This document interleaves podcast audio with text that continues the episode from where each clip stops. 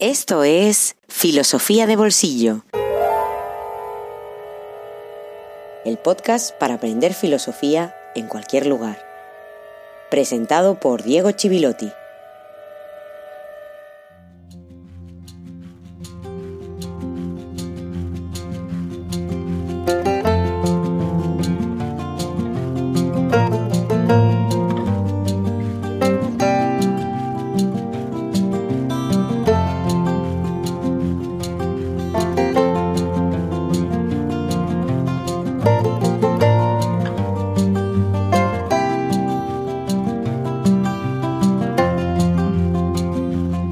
Buenos días, buenas tardes, buenas noches y feliz jueves filosófico número 74.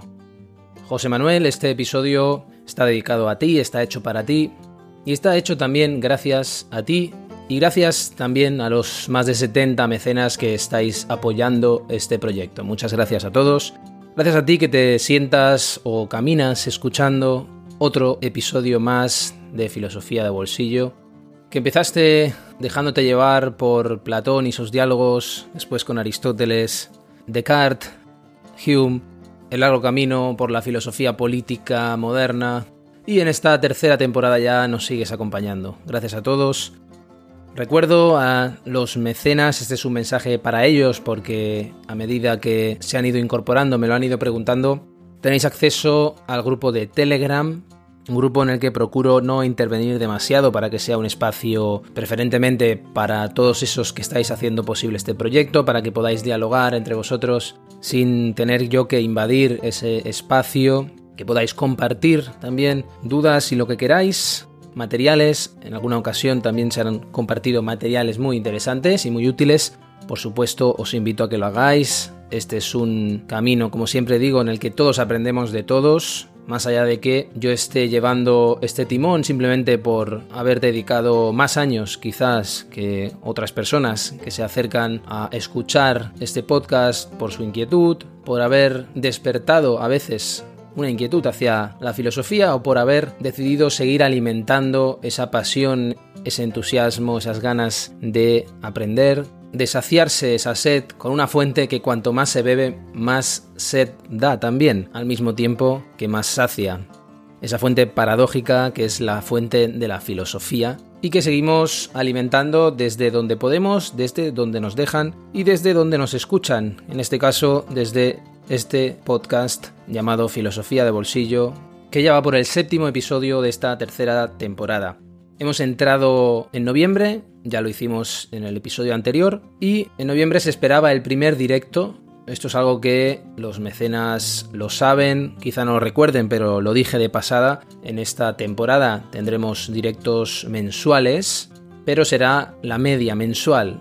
Quiero decir que en noviembre no tendremos directo, en diciembre tendremos uno y quizá tengamos dos. Eso está por confirmarse, pero que finalmente, en función también de la disponibilidad de los invitados, que es lo que más me interesa, más que la frecuencia, me interesa que los invitados que yo me propongo traer vengan, puedan venir.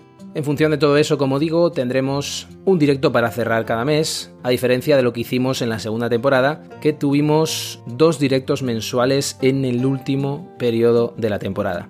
Para repartirlos más lo haremos así, pero todavía nos queda mucho trabajo con Kant en noviembre, así que, como siempre digo también, vamos a ponernos ya manos a la obra.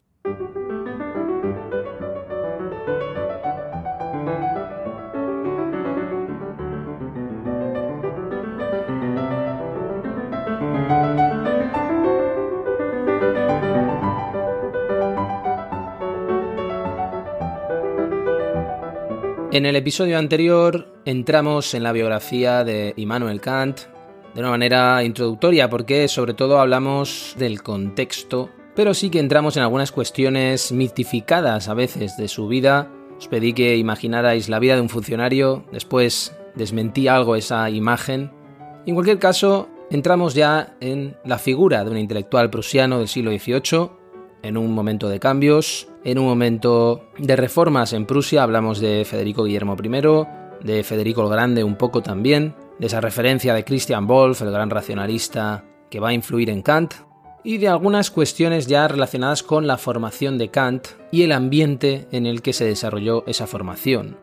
Por último, terminamos explicando que Kant era alguien que iba por libre, alguien con mucha personalidad, la suficiente como para forjarse su propio camino, desarrollarse al margen de lo que se esperaba de él, y en líneas generales un ilustrado consecuente con ese pensamiento de la ilustración.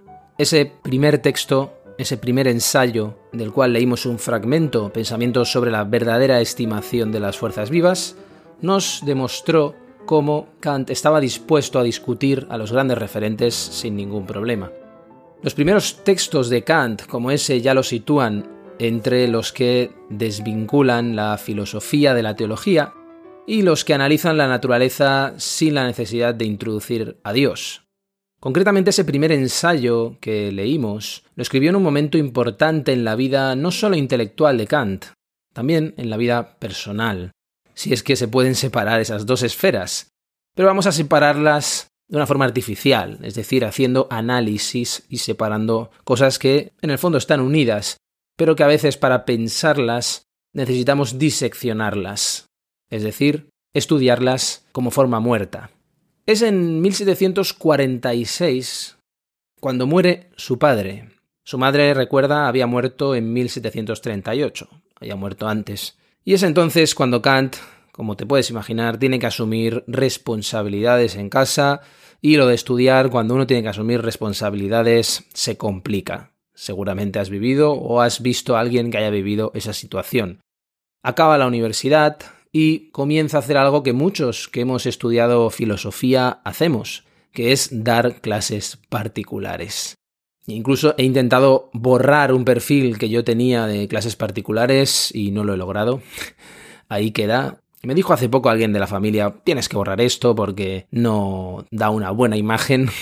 En cualquier caso, como no lo he logrado hacer y no quiero dedicarle mucho tiempo, ahí está como constancia del pasado, de mi pasado como del pasado de muchos que hemos seguido ese camino. En el caso de Kant lo hizo en casa de buena familia, en casa de nobles incluso, en su caso además más necesario cuando no tenía ningún futuro en la universidad, porque entonces como sucedía entonces, pero como sigue sucediendo ahora, especialmente en España, que es de lo que puedo hablar porque es lo que conozco, había que arrodillarse, había que pasar por el aro y había que ser un buen chico para tener un padrino y prosperar en la universidad. Ahora además hay que ser un burócrata, pero eso es otra cuestión.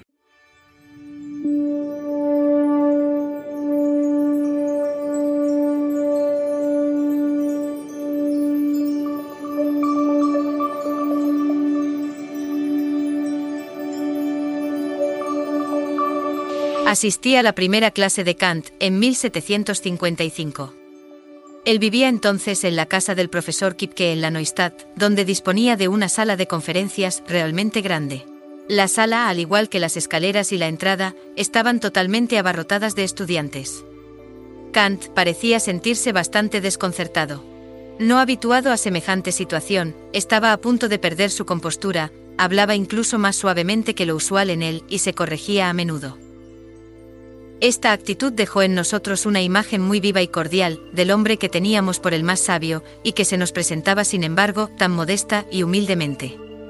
En la conferencia siguiente las cosas se desarrollaron de manera diferente. Su exposición, al igual que en las siguientes conferencias, fue no solo minuciosa y completa, sino también abierta y placentera. Las clases eran impartidas libremente, llenas de ingenio y buen humor, con frecuentes citas de libros que acababa de leer, y salpicadas a veces de anécdotas, que sin embargo, eran siempre relevantes. Ludwig Ernst Borowski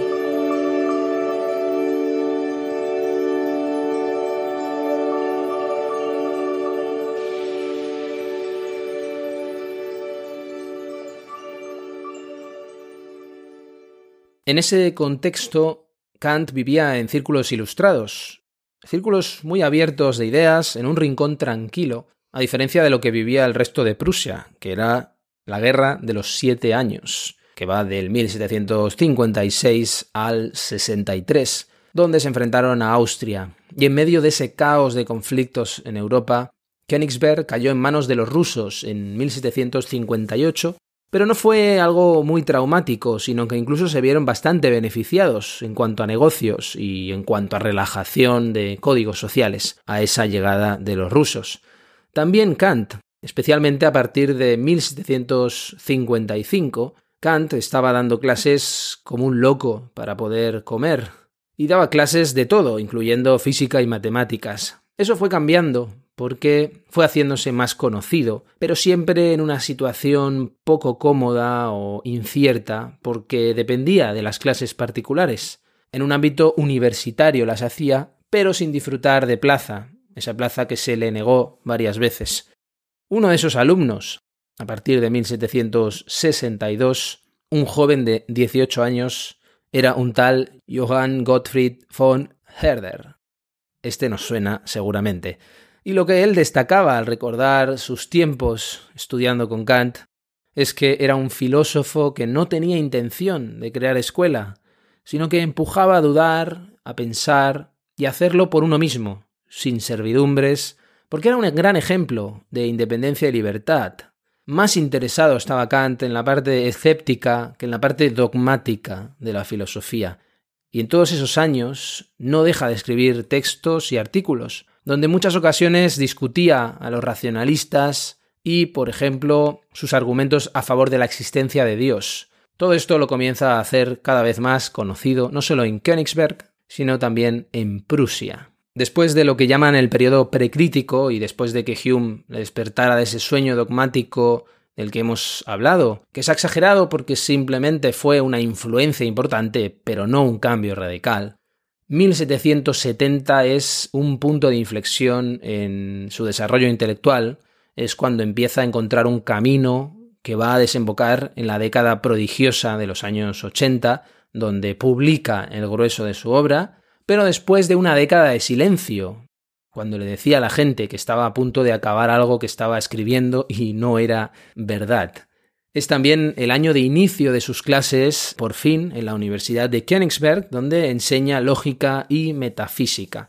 Un momento muy apasionante porque es cuando Kant va construyendo su concepto de razón pura, razón cognoscitiva y el papel que tienen las sensaciones y la razón en el conocimiento humano. Es un momento también muy dedicado a la docencia, en la que se iba haciendo cada vez más oscuro por testimonios de sufridos alumnos que tenemos de la época, y que pudo limitar lo suficiente para ir cocinando lo que serían sus grandes obras, aunque la universidad iba asumiendo cargos que le iban cayendo sin muchas ganas y por obligación. Primero como decano de la Facultad de Filosofía y después como miembro del Senado, un órgano que era supervisor de la vida académica en la universidad.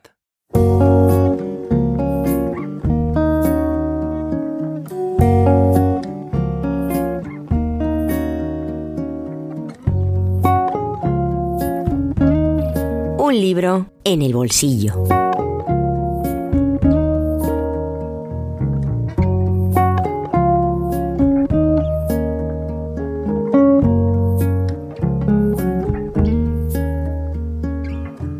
La reivindicación de no saber.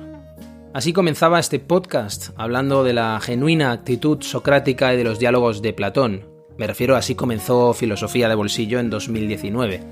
Con este libro volvemos al principio, porque David Casacuberta, brillante filósofo y pensador muy atento a las realidades actuales de nuestra sociedad, hace esa misma reivindicación desde un lugar diferente, pero recuperando la genuina actitud filosófica que debe dudar y retirar todas esas certitudes en las que tanto nos gusta descansar.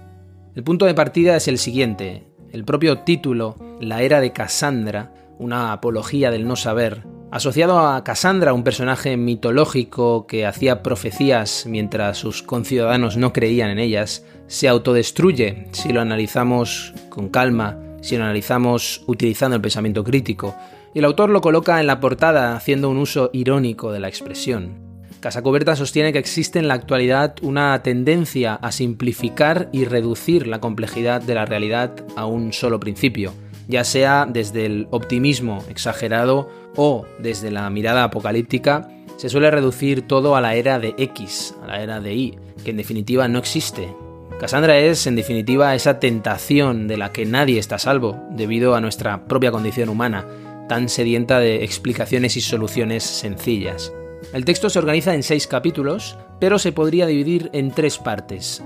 Los primeros tres capítulos analizan las bases teóricas del efecto casándrico, con sus implicaciones éticas, sociológicas, epistemológicas, un interludio dedicado al net art, un arte pensado por y para Internet, como un ejemplo, un caso en el que se aplica esa actitud casándrica, y dos capítulos sobre el impacto social de las tecnologías digitales, con un capítulo final que termina recogiendo todo. En este capítulo final se lleva a cabo una reivindicación de la actitud de no saber, no como apología de la ignorancia o la irracionalidad, sino precisamente para poder observar el mundo desde una nueva perspectiva, por incómoda que resulte, que es la de no saber, no saber como epistemología, no descansar en el hábito, la obviedad, el lenguaje, y hacerlo desde esa actitud que finalmente es la base de todo acercamiento filosófico serio, ya sea en nuestra tradición o en otras como el pensamiento oriental, al que también acude Casacoberta.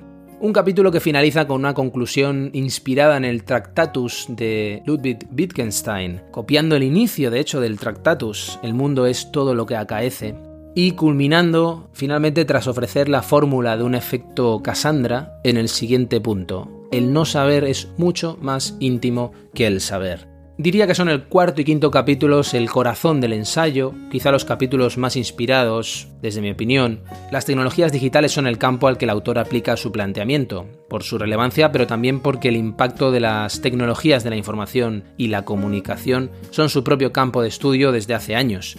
En esos capítulos revisa conceptos como nuevas tecnologías, muestra que las tecnologías no tienen una esencia o una naturaleza última, explica por qué Internet no existe como tal y señala los peligros del solucionismo, es decir, la creencia de que cualquier problema humano tiene una solución puramente tecnológica. Desde el funcionamiento de los algoritmos de aprendizaje automático, que se conoce como Machine Learning, y en general desde la inteligencia artificial interesantísimo.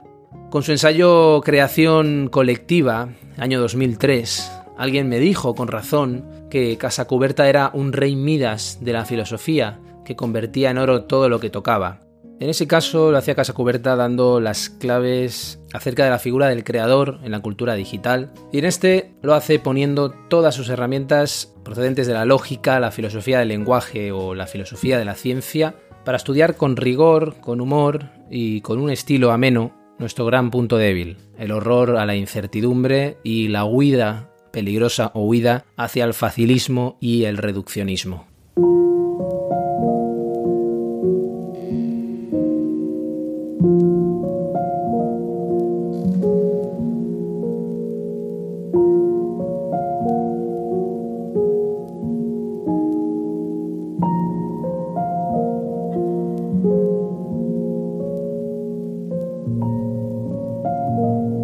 Vivimos en ninguna era, ni siquiera en la era de Cassandra.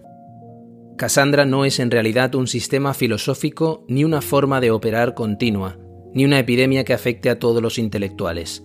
Es más bien una tentación que todos podemos tener en algún momento, pues buscamos epatar, convencer desde el miedo, la indignación y la hipérbole. Y lo hacemos sobre todo explotando una tendencia humana básica, nuestra repulsión prácticamente innata por la incertidumbre, nuestra obsesión por saber. El efecto Cassandra es la radicalización de una actitud humana básica, intentar simplificar la realidad a partir de un principio básico, buscar de forma activa todos aquellos datos que apoyen esa simplificación y ningunear toda evidencia que apunte a una dirección contraria. En lugar de glorificar esos ejercicios como la forma correcta de entender el mundo y hablar así de el filósofo que verdaderamente piensa o el neurólogo que realmente sabe cómo funciona nuestra mente, deberíamos ser muy críticos con este tipo de simplificaciones y entender que la realidad es mucho más compleja de lo que imaginamos, y practicar de forma sistemática una actitud de duda y no saber, que es la verdadera actitud filosófica. David Casacuberta La era de Cassandra, una apología del no saber. Ediciones de la Universidad Autónoma de Barcelona.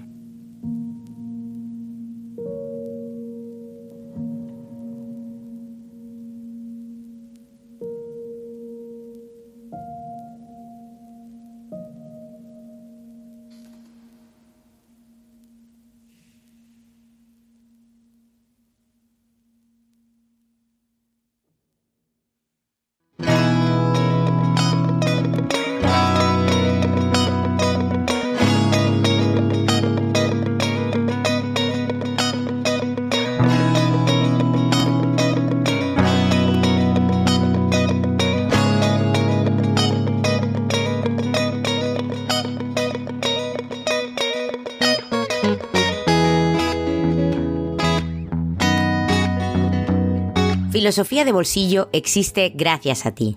Hazte mecenas y accede a todos los contenidos en patreon.com barra filosofía de bolsillo.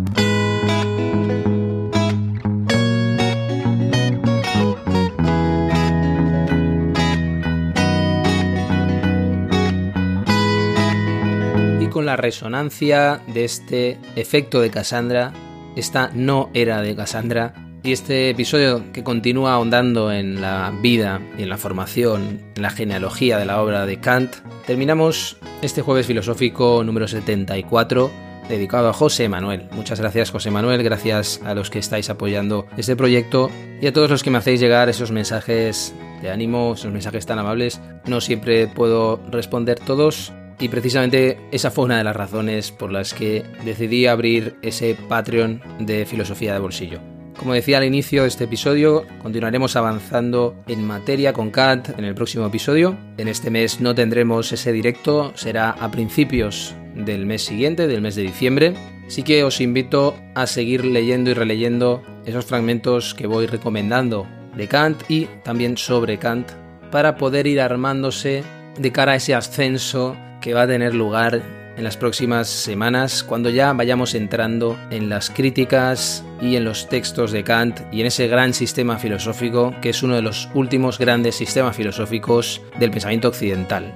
Muchas gracias por llegar hasta aquí. Espero el próximo jueves, como siempre aquí en Filosofía de Bolsillo. Hasta pronto.